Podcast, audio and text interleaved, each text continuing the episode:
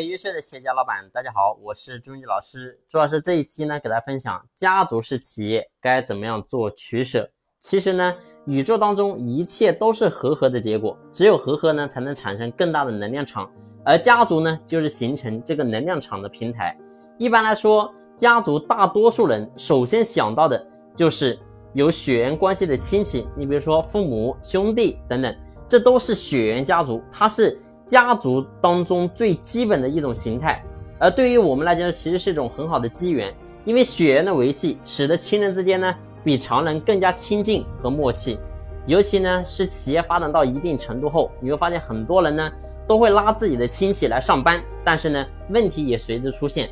亲戚呢在企业工作不努力，不服从管理制度，以亲情镇压老板的权威等等，你会发现呢这种情况非常多，但是呢很多老板都产生。疑惑：难道亲戚真的不适合在企业成为公司的高层吗？其实说到亲情，你会发现，我们讲到这个点，成也是亲情，败也是亲情。有些人呢能够珍惜这种亲情，你会发现他就能够帮助你的企业创造结果；而有些人呢，他不珍惜这种亲情，就会给你的企业做减分。那为什么？你会发现我们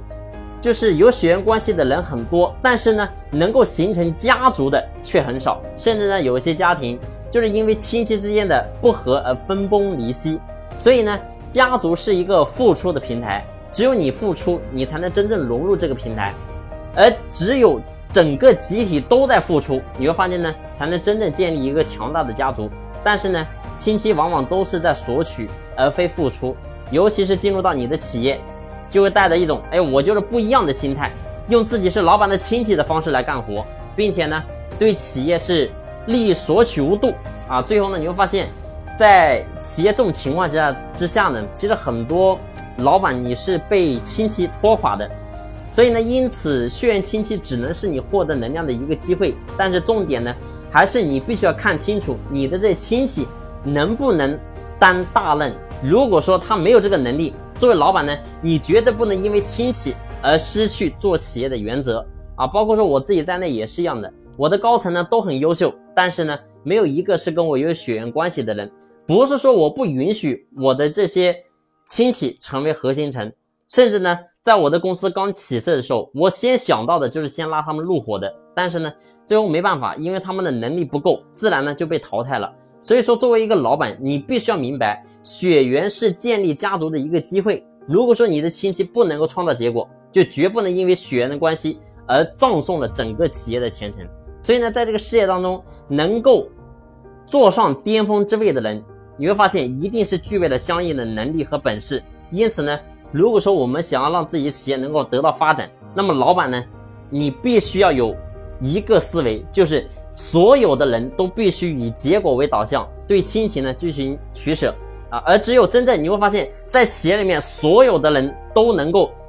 有这个想法，以结果为导向，那你会发现，自然企业呢才能够真正的做强做大，而不是因为说你是公司的老这个老板的亲戚，然后呢我就怎么样怎么样啊，一定是不能有这个思维。如果说有这个思维，你会发现企业是很难发展的啊。所以在家族式企业里面，我只想讲，我说，如果说亲戚能够真正的成点事儿，他有这个能力，然后他也想为公司好，那么可以。那他当然是第一选择，成为我们的左膀右臂。如果说他没有这个能力，也没有这个态度，